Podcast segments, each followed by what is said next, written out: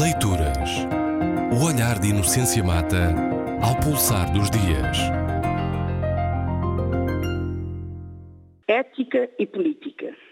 Esta crónica de hoje intitula-se, de novo, Ética e Política. Portanto, parte 2. Se na semana passada trouxe um assunto português, a escolha do Secretário de Estado do Empreendedorismo e Inovação, alguém que teve responsabilidades na gestão da Sociedade Lusa de Negócios proprietária do Banco Português de Negócios, que tanto mal tem causado o contribuinte português, enquanto quase todos os responsáveis continuam com as suas fortunas feitas na base da desonestidade intactas, hoje trago um assunto polémico são tomense. E essa legítima polémica gira à volta da nomeação da já investida nova Procuradora-Geral da República é que se trata de um elemento, de uma pessoa clara e intensamente conotada com um partido político, com provas dadas quanto à sua mais do que lealdade e fidelidade partidária. É claro que existe uma imensa diferença entre lealdade e fidelidade. Só não a reconhece quem considera de sumente importância a consciência individual. Mesmo quem, como eu, que reconhece a sua ignorância em relação aos meandros da lei máxima da nação, para além do óbvio que qualquer cidadão minimamente informado deve e tem a obrigação de conhecer, mesmo alguém como eu dizia, sabe o que se espera de um procurador. Que seja alguém que, mesmo nomeado pelo Presidente da República, sob proposta do Governo, portanto, dependendo da sua existência, da confiança desses dois órgãos de soberania, alguém que saiba manter a equidistância necessária em relação aos vários poderes inclusive os dos do Ministério Público, para zelar pela defesa da legalidade democrática. Repito, zelar pela legalidade democrática.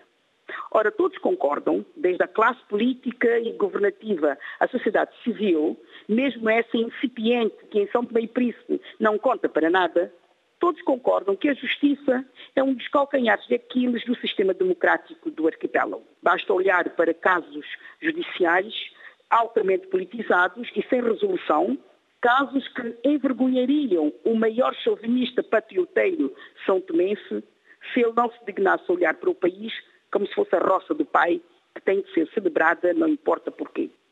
Num tal cenário em que ninguém acredita na justiça e muito menos nos seus agentes, eu não acredito de todo e sei de muita gente que também não, espera-se ao menos que os políticos e governantes tenham um pouco de respeito, se não pelo povo, por aquilo que lhes sai da boca. E o que lhes sai da boca é luta contra a corrupção, a que deveriam acrescentar luta contra a impunidade, mas que nunca fazem, transparência, credibilização e fortalecimento das instituições de Estado, imparcialidade, enfim, um sem número de disponibilidades que raramente, para não dizer nunca, são atualizadas tanto nas escolhas que são feitas quanto no modus operandi das instituições de Estado. Repito o que disse na crónica da semana passada. A mulher de César não basta ser honesta, tem de parecer honesta. Isto é, que a mulher de César deve estar acima de qualquer suspeita.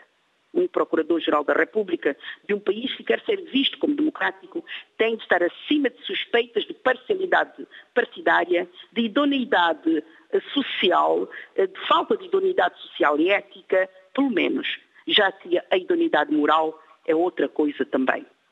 Estou convencida de que um bom político é também aquele que evita polémicas, sobretudo se elas têm a ver com o seu comportamento perante aqueles a quem serve. Se aqui em São Tomé e Príncipe, não apenas nesse país, note-se, os políticos e os governantes se veem como servidores públicos, que são. Por isso, há gestos verbais e performativos que devem ser evitados. Aceitar uma tal nomeação ou pactuar com ela é, no mínimo, ser autista e estar-se a borrifar para a opinião pública. E isso é mau no país que quer ser democrático. Não importa em que continente esse país se encontre.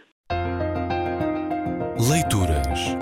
O olhar de Inocência Mata ao pulsar dos dias.